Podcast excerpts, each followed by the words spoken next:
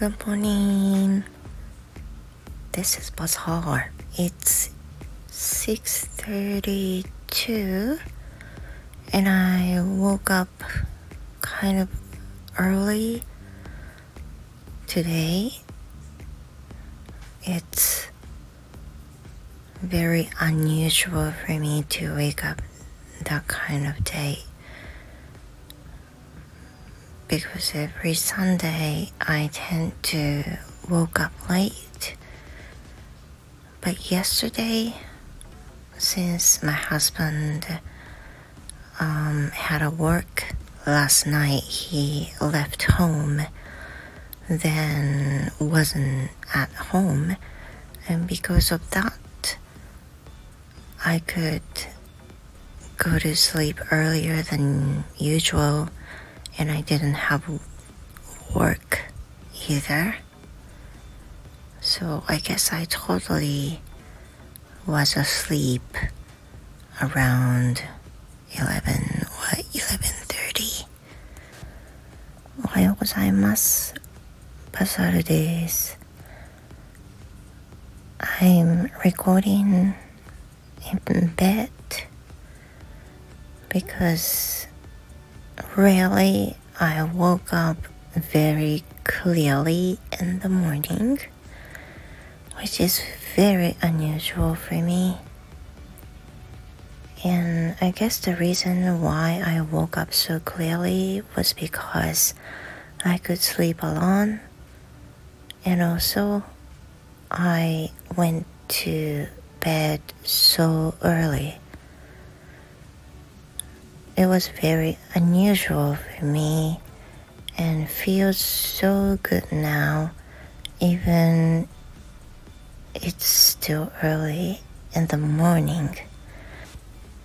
And there's a wonder when I woke up now is that my daughter is gone I guess my daughter asked me to sleep together in the same bed while I was falling asleep.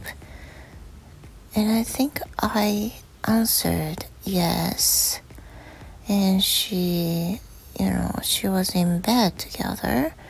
But once I when I woke up now, she's not here. And I remember that she she was leaving this bedroom in the middle of the night. So I guess I was making a lot of noise with snoring or something. I must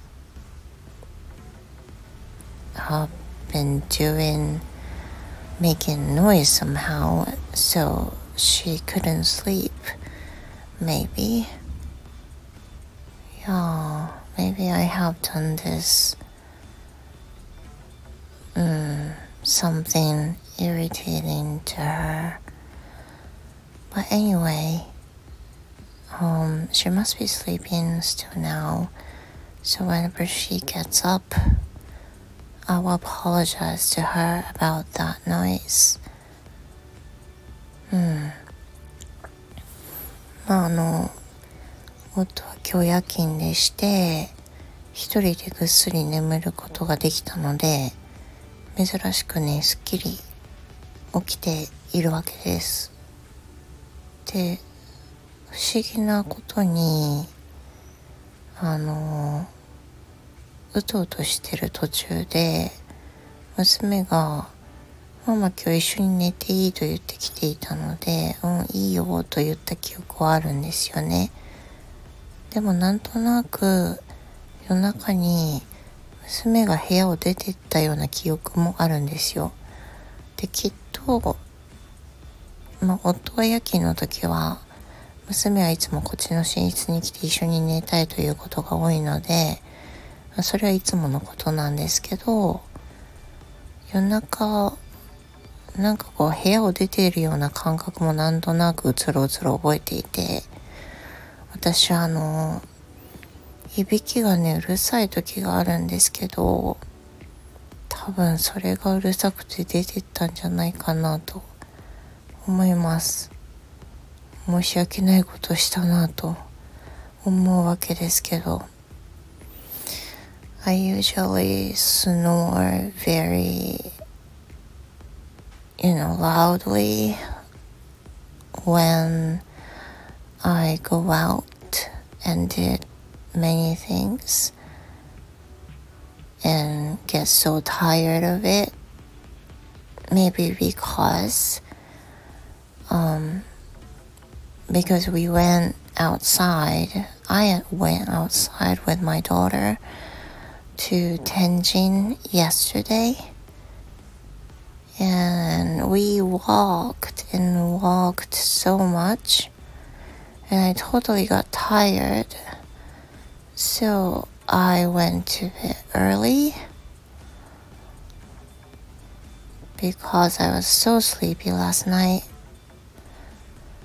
まあ、昨日はですね、非常に疲れていたのもあります。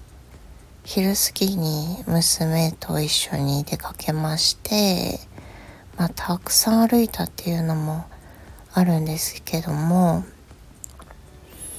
昨日あの展示に行って韓国チキンのお店に2人で行ったんですよね。